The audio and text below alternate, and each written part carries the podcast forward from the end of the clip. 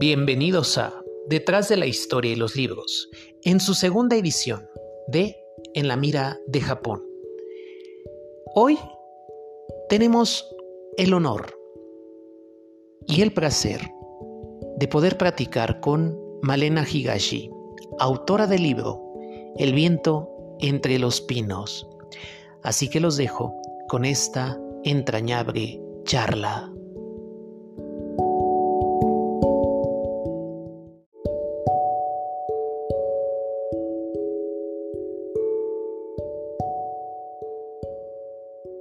Bienvenidos a un episodio más de Detrás de la Historia de los Libros, en esta segunda edición de En la Mira de Japón. Para este día vamos a retomar un tema que en la primera temporada ya eh, revisé, bueno, se revisó con otra invitada, que fue lo de la ceremonia del té, pero específicamente vamos a hablar sobre el libro El viento entre los pinos, un ensayo acerca del camino del té de Malena Higashi, que es justamente este libro que tenemos aquí en la mano. Y bueno, para hoy me acompaña su, obviamente, eh, vamos a decirlo, la creadora de este libro, que es Malena Higashi.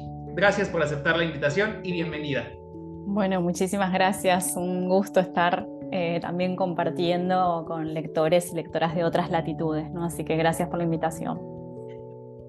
Es bastante interesante el libro justamente porque me gusta que desde tu punto de vista y desde tu experiencia nos vas narrando en este, eh, bueno, en este ensayo breve cómo se desarrolla es, no solo esa pasión por la ceremonia del té, sino también cómo te profesionalizas dentro, dentro de, la ceremonia, ¿no? En este caso que es a través, o más bien especializas, que en este caso es con Urasenke. Urasenke es la eh, escuela, bueno, su sede principal, su sede central, como lo menciona el libro, está en, en Tokio, en Tokio, en Kioto, en la, Kioto, la antigua capital, y a partir de ahí, bueno, es como surge toda esta, eh, ¿cómo podemos decirlo? Todo este pasaje que vas llevando eh, desde, tu, desde tu pluma y desde tu experiencia a, esto que es la ceremonia del té.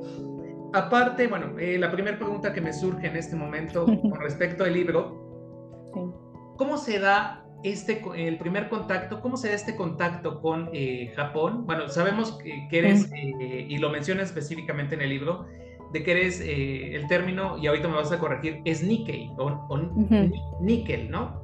Nikkei, que son, Nikkei, que son los descendientes de, japoneses o nacidos de japoneses. Eres de la tercera generación, que eso también es bastante interesante, de que en Argentina, bueno, ya hay muchos Nikkei que también están explorando su lado, digamos, japonés, ¿no? En este caso. Sí. Y bueno, ya retomando la pregunta, ¿cómo, cómo surge eh, ese interés por la ceremonia del té? Y que lo lleves, obviamente, lo estás plasmando, obviamente, en este libro. Bueno, eh, en primer lugar, eh, quiero aclarar a los y las lectores que yo soy argentina, o sea, estoy dando esta charla desde Buenos Aires, que es la ciudad en donde vivo, la ciudad en donde me crié. Entonces, em, digamos, hubo bastante inmigración japonesa en Argentina, principalmente, bueno, se instalaron en, Buenos Aires y también en otras provincias, pero también el flujo inmigrante fue muy dirigido hacia Brasil. Así que eh, tenemos acá a nuestros hermanos brasileños que tienen la comunidad brasileña más grande fuera de, Japón, la, comunidad japonesa más grande fuera de Japón. Así que en ese contexto ¿no? de ser una argentina criada en Buenos Aires, em, con eh, descendencia japonesa, porque tanto mi papá como mi mamá, los dos, tienen su rama, su linaje japonés. Em, bueno, en principio, un poco, un poquito está narrado eso en el libro, ¿no? Que, mi contacto con Japón fue a través de mis abuelas, tanto mi abuela materna, que es la que me enseñó la ceremonia del té, como mi abuela paterna, eh, me criaron cuando yo era chiquita, o sea, pasaba mucho tiempo con ellas, así que Japón me llegó primero a través de historias familiares, de canciones, de recuerdos de ellas, ¿no? de cuando vivieron allá.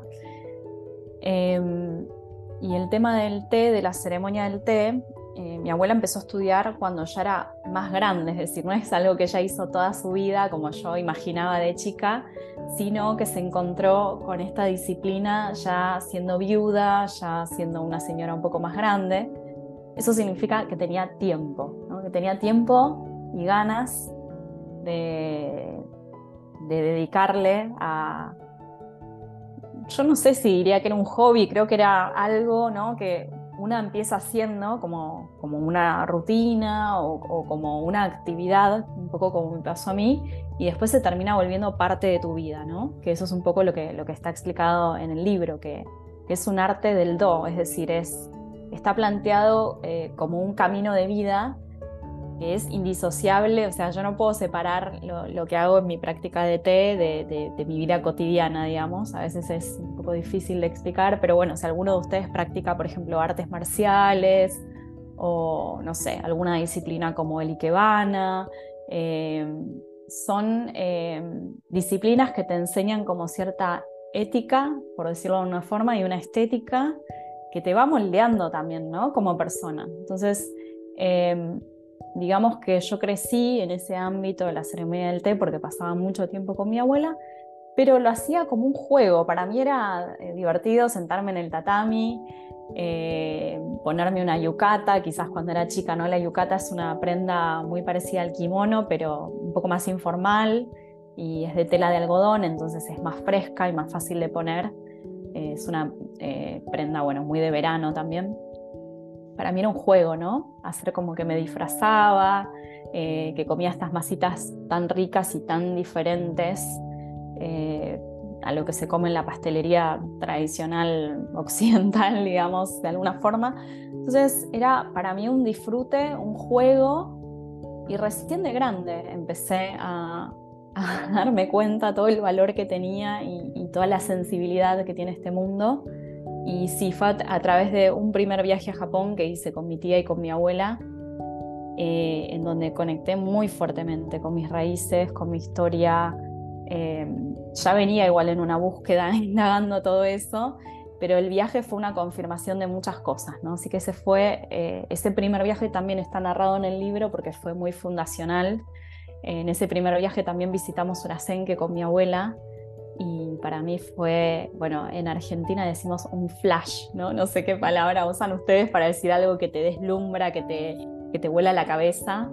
Em, estar ahí eh, en, la escuela, ¿no? Y, ver a, todas las alumnas y alumnos vestidos en kimono, yendo y viniendo, preparando su clase, fue realmente eh, transformador y, y, todo el viaje en sí fue, fue un mes que estuvimos recorriendo como turistas, pero también visitando familias, yendo a los pueblos de donde vinieron ellos.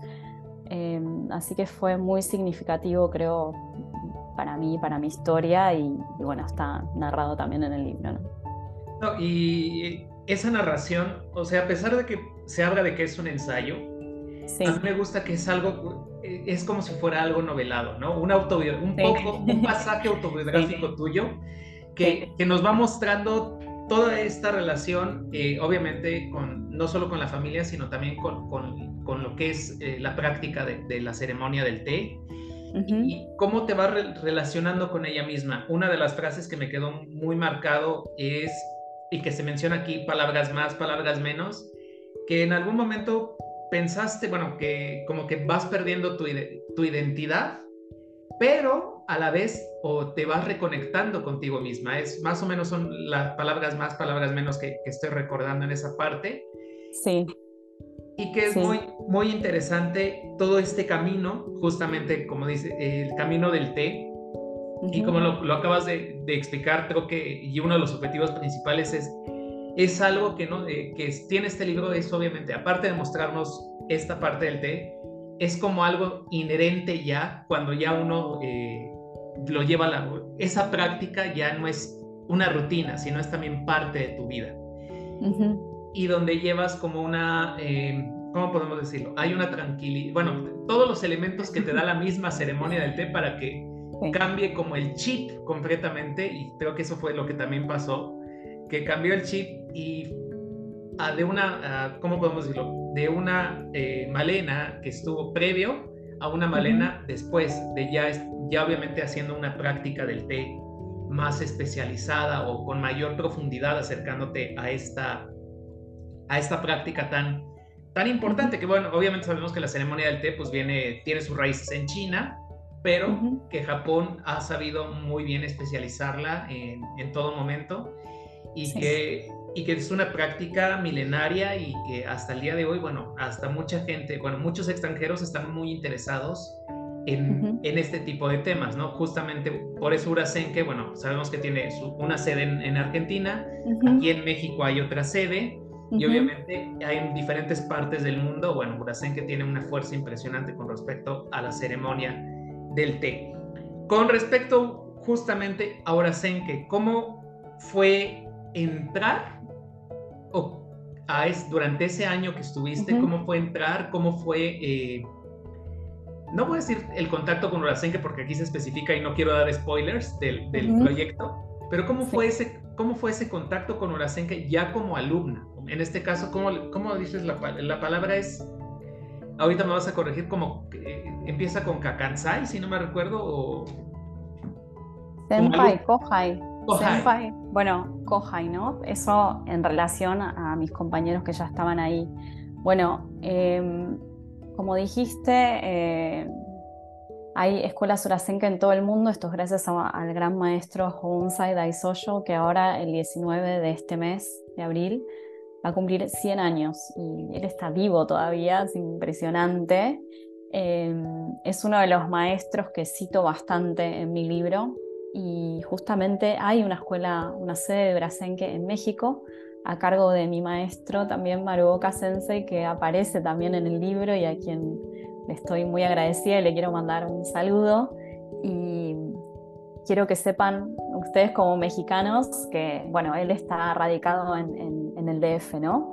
Que, si tienen la oportunidad alguna vez de acercarse a alguna demostración, alguna charla, alguna actividad que organice Urasenque México, que ya lo hagan porque un poco esto lo cuento yo también en el libro para mí, Em, el libro es una puerta de entrada al mundo del té, ¿no?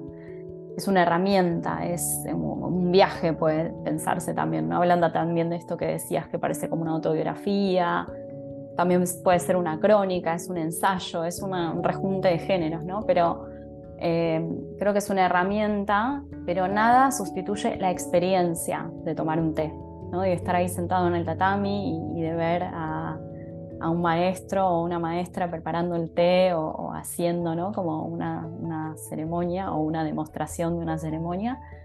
Entonces, bueno, esa invitación está abierta también a que se acerquen al, mundo del té y que si les gusta, después también pueden leer mi libro o viceversa, ¿no?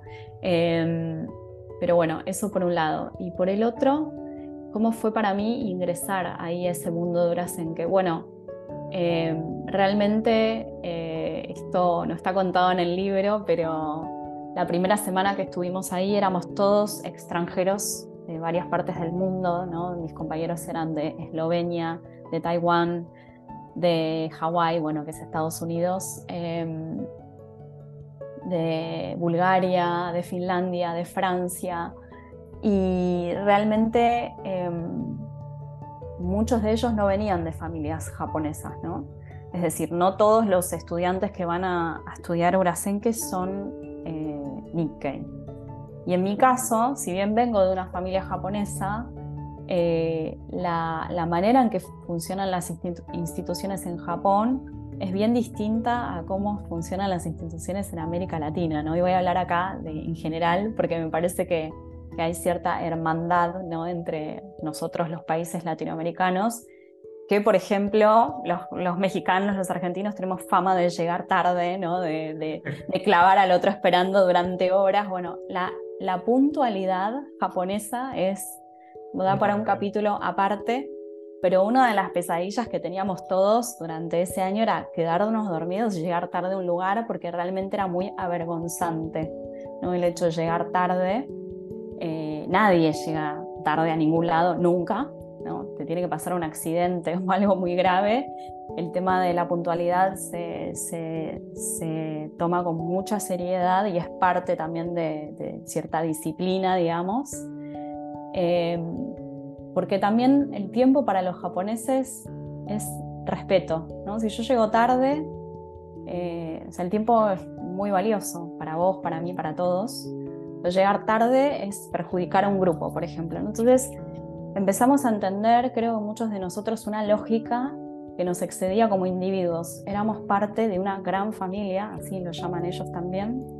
Yo siento que era como un organismo vivo, ¿no? Donde cada uno hacía su parte y, el esfuerzo, ese esfuerzo que parece chiquitito, y, eh, en realidad va constituyendo un todo, ¿no? Entonces ya es un cambio de mentalidad enorme, creo, o por lo menos de donde yo vengo. Eh, no sé si las cosas están planteadas de esa manera, pero ahí entendí como cierta lógica colectiva de las cosas.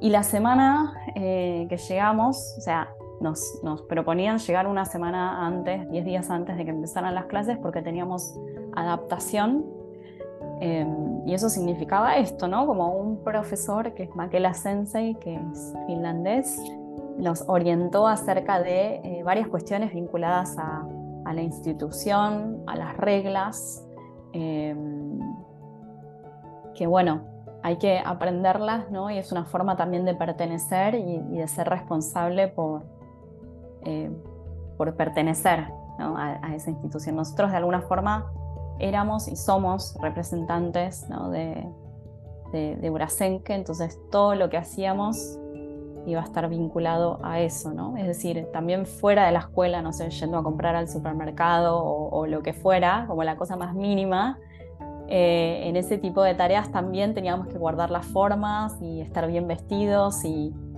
eh, bueno, ¿no? es un ejemplo que, que quizás para un occidental parece un poco extremo, pero entendiendo esa lógica de identidad, de pertenencia, de comunidad en la que estábamos inmersos y de convivencia también, ¿no? Creo que es una palabra súper importante y creo que finalmente el té, el mundo del té, el camino del té, lo que te enseña es a convivir de manera armoniosa con otras personas, ¿no? Que eso implica, obviamente, hay diferencias, nosotros lo vivíamos en carne propia, ¿no? Culturalmente cada uno de nosotros traía un bagaje, una historia, eh, un idioma distinto, ¿no? Y de repente estábamos ahí todos tirando de la soga para el mismo lado porque teníamos que hacer mucho, mucho trabajo en grupo, mucha...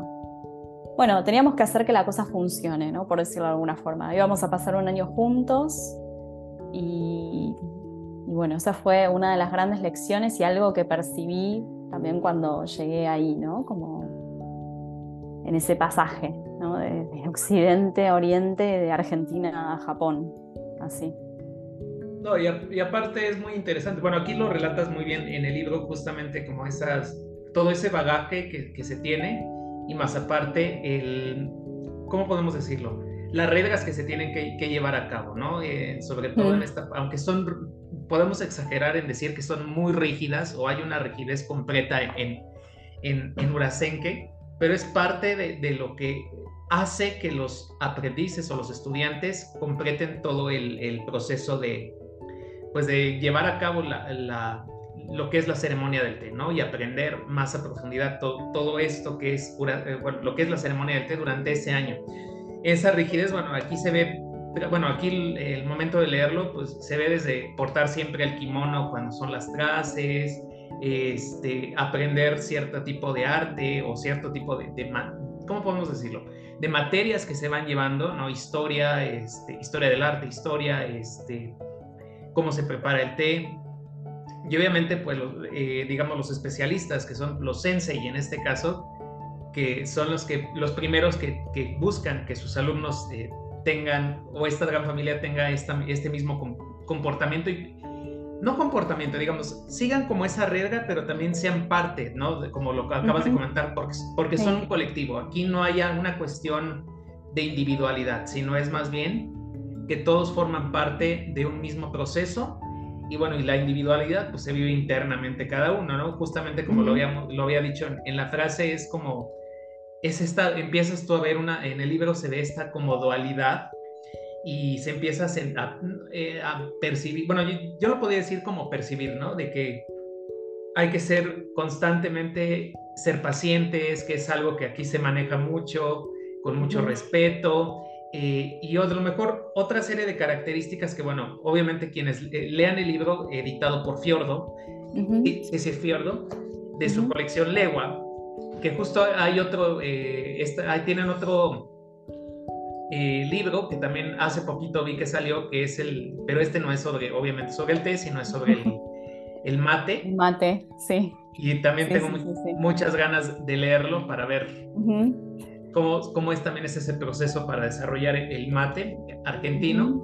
Pero bueno, retomando esto, eh, justamente es esa parte, ¿no? El, el libro mm, no solo nos invita a conocer la ceremonia del té, no solo nos invita a acercarnos, sino también es una experiencia porque al final de cuentas durante un año alejado de toda la familia en Urasenke, bueno, allá en Kioto, en, Urasenke, pues es una experiencia, eh, yo lo diría como muy, muy mágica, muy extraordinaria, que tiene sus, altos y sus bajos, pero que también nos muestra que cambia, ¿no? Que, justamente como lo mencionas, cambia eh, tu perspectiva de la vida.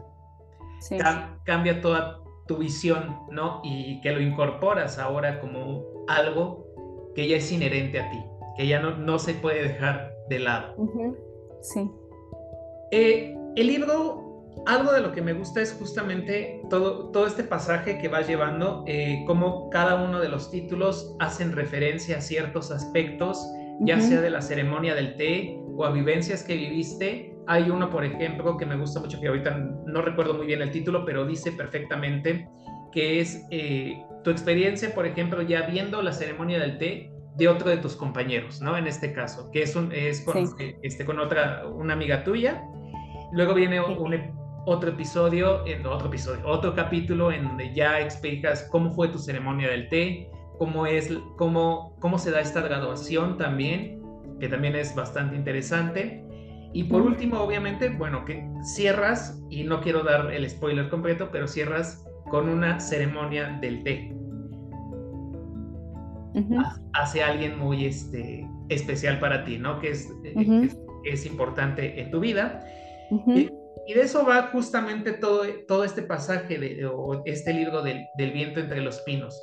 Ahora, en el capítulo cuarto, justamente ahí es donde viene esta parte que hace alusión al título, El viento entre los pinos. ¿Por qué elegiste este título? bueno, eh, me preguntaron mucho acerca del título. Yo siempre digo, si te explico de lleno qué significa la frase, también voy a spoilear un poco, por lo menos ese capítulo del libro, ¿no? que me parece importante, eh, que después también está vinculado a, un, biombo ¿no? de Hasegawa Tohaku que también aparece en el libro. Entonces, eh, mm, bueno, lo que puedo decir es que es una frase poética está muy vinculada a la ceremonia del té, pero también aparece, porque lo fui encontrando, en, poesía tradicional japonesa, en, la historia del Genji, ¿no? que es una de las novelas fundacionales de la literatura japonesa. Entonces me pareció que era algo inherentemente muy japonés eh, por la naturaleza ¿no? de, ese sonido, de esa sensación, ¿no? De, estar en un bosque de pinos, en el viento entre los pinos. Pero al mismo tiempo, es una el pino, creo que es un árbol que por lo menos para mí es bastante familiar. Digo, hay pinos en la ciudad de Buenos Aires, hay bosques de pinos en las afueras de Buenos Aires, en el sur. Es decir, es un árbol que, que no me es ajeno en un punto, ¿no? Entonces, me pareció un punto interesante eh, de referencia. Digo, vos decís el, viento entre los pinos y, y, por más que no tengas, ¿no? Como, bueno, lo que, lo que se relata en el libro, que no tengas esa imagen o que no lo asocies a esa idea, lo puedes comprender perfectamente, ¿no? Lo que significa. Así que, y me pareció sí, como, me parece un poema decir el viento entre los pinos ya. así que quería eso, algo, algo que resonara ¿no? en, en, en, la cabeza del lector y que se preguntara, bueno, quiero saber de qué se trata esto, ¿no? Y eh, bueno, el subtítulo un poco eh, marca el tema porque si no puede ir hacia cualquier lado. Así que un ensayo acerca del camino del té, pero, pero sí, es un poco por ese lado iba. Justamente a mí, cuando yo empecé a, bueno, estuve investigando un poco sobre el título, como hablas, es de poesía japonesa. Se me asemejaba mucho a un, a un principio, de, bueno, de una de las pequeñas frases de los haiku japoneses, ¿no? En este caso. Sí. Y, y, me quedé muy, muy interesado y, impactado en, en, el texto, justamente. Cuando ya uno va, va profundizando en él y vas leyendo, justamente yo soy de los que les encanta eh, no maltratar los libros, pero sí como poner pequeñas eh, señales en las frases que van eh, siendo importantes al libro. Y justamente de este, este, libro en específico, este ensayo, de verdad, eh, aparte de que yo lo recomiendo, lo recomiendo mucho para acercarse a la cultura del té y, de la experiencia que, que nos platicas, aquí es como algo nos va llevando de la mano. Yo es lo que a veces yo sentía en ese momento. Sí, eso me lo han dicho mucho y para mí fue muy importante yo, bueno, soy licenciada en letras y periodista, siempre escribí toda la vida, pero nunca había publicado un libro y desde muy chica tenía esa idea en la cabeza, ¿no? De que yo en algún momento iba a escribir un libro. Lo cómico es que nunca, eh, nunca, sentía que nunca encontraba sobre qué escribir, ¿no? Hasta que son esas cosas que uno dice, era evidente que tu tema era ese, que tu personaje era tu abuela, que, bueno, muchas cosas, ¿no? Pero un poco lo que, lo que relato en el libro es que incluso mi vínculo con la cultura japonesa nunca fue de manera directa, ¿no? Nunca, nunca fue obvia para mí. Como decía al principio, al principio para mí el té era un juego y, en el libro lo cuento, ¿no? Es como que lo iba bordeando ¿no? y que tuve que hacer un camino propio mío explorando otras cosas para llegar a igual a donde, a donde estoy, ¿no? Eh, que, que era como también volver, ¿no? Como haber dejado un camino y retomarlo de alguna forma, porque ya lo había empezado a transitar. Y mm, en relación a, esto de marcar los libros también o de, subrayarlos y, eso, eh, hay algo muy lindo que tiene esta edición, eh, es que al final hay unas páginas que tienen renglones en blanco como para tomar notas, ¿no? Cosa que me parece genial porque yo suelo anotar mucho los libros, o sea, frases que me gustan, las páginas, ideas, y me pareció que era una buena manera ¿no? de, trabajar con el libro, aunque lo leas de manera ociosa, como siempre querés recordar alguna frase o alguna idea. E incluso supongo que em, un poco lo que me cuentan también algunos lectores es que les traen recuerdos de otras cosas también, ¿no?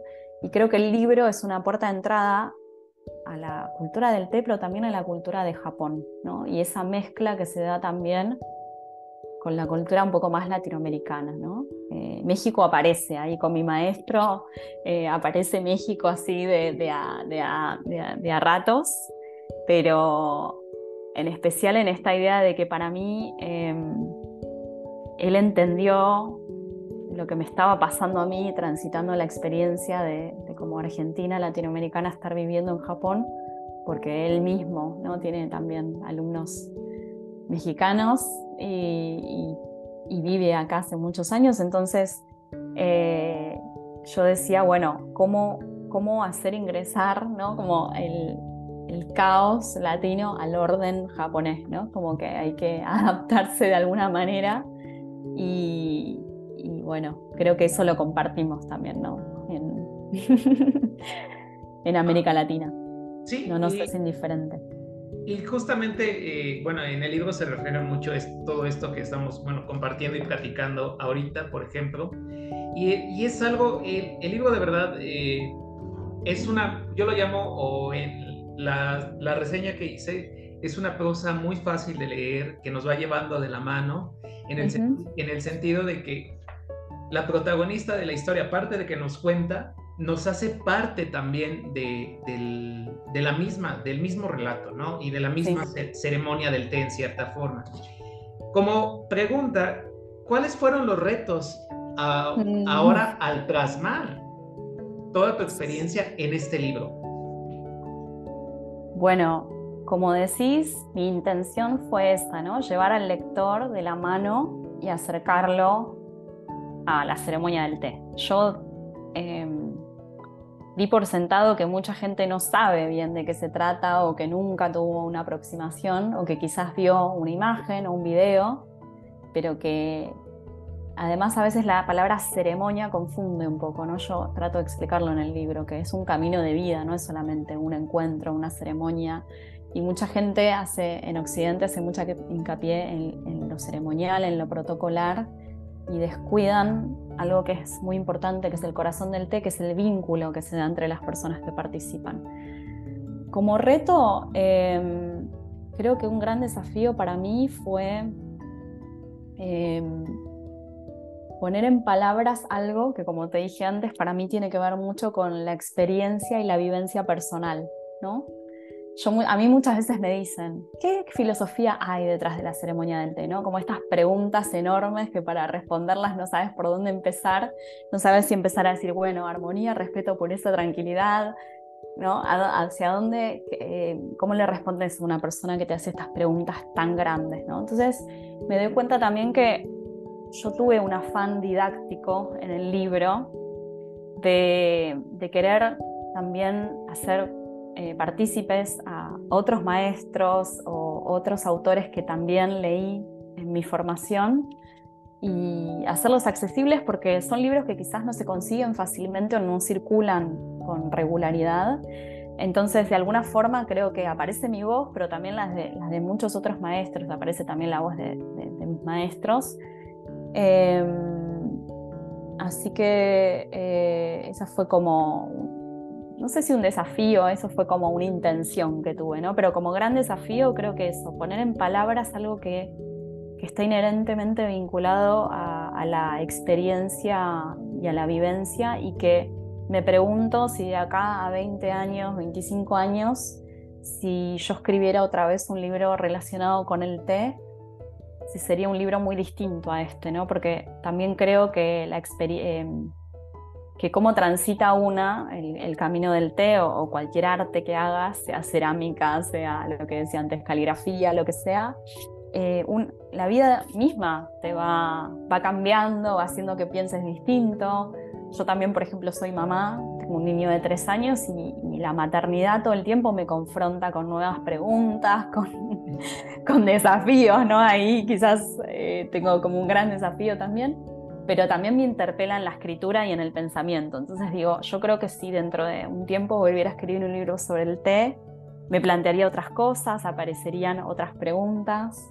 Eh, pero bueno, siempre es desafiante escribir, ¿no? Porque, em, como dijo el otro día una escritora que me gusta mucho, que también es argentina Nikkei, Alejandra Camilla, que también se las recomiendo muchísimo, es una gran cuentista ella dijo que era una responsabilidad también escribir, ¿no? Me pareció muy japonés esa manera de, tomar la bandera, pero lo pienso y digo, bueno, yo acá es como que agarro un micrófono y tomé la palabra, ¿no? Y dije, voy a hablar sobre la ceremonia del té, y sí lo siento como una responsabilidad también.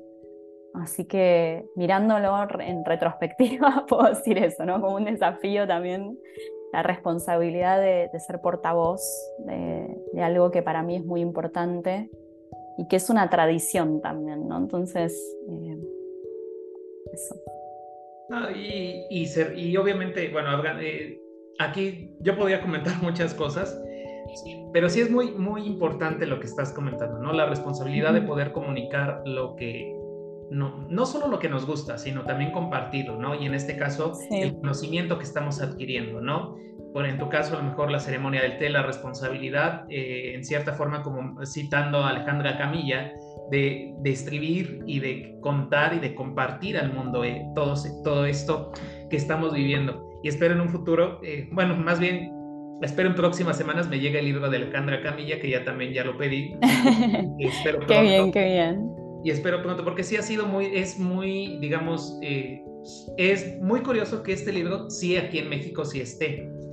Pero el libro de Alejandra Camilla no hay, o por lo menos yo no he visto en las, las... Alejandra Camilla me acompañó en la presentación oficial, bueno, la primera, porque ya no voy haciendo varias, cada vez que viajo estuve en Uruguay y presenté también el libro ahí, pero la, la primera presentación que hice apenas salió el libro eh, quien me acompañó y con quien tuve una charla sí, con el público fue eh, con Alejandra.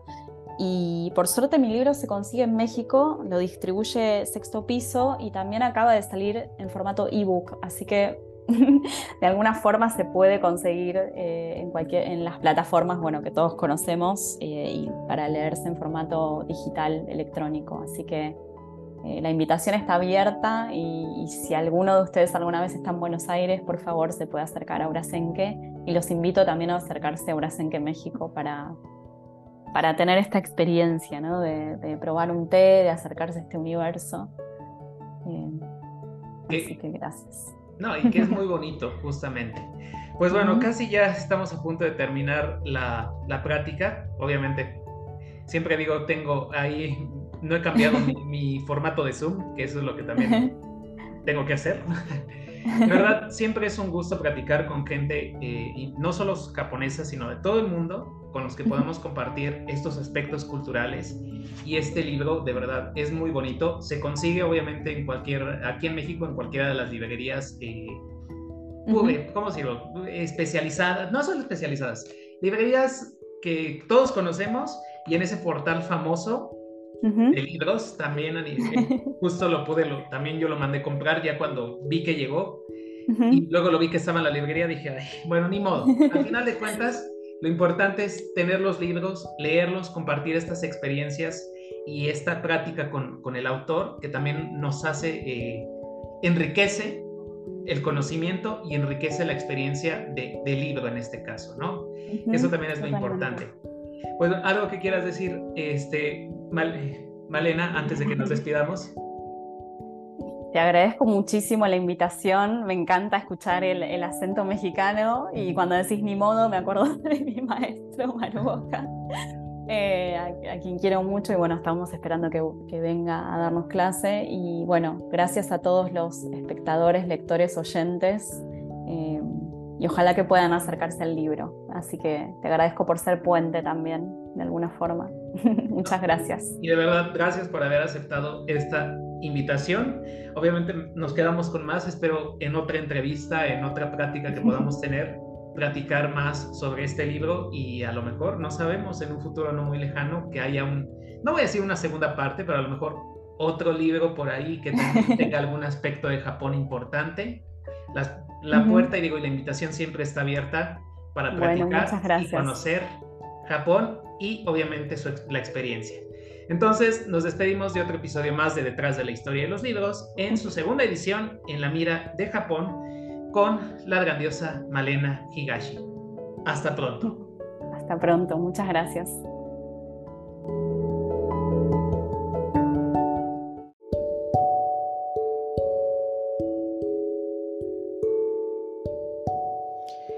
Es así como terminamos otro episodio más de Detrás de la Historia y los Libros, en su edición en la mira de Japón. Agradezco a Malena Higashi por haber aceptado esta charla, que para mí fue algo tan entrañable. Y bueno, no me resta más que despedirme. Hasta pronto.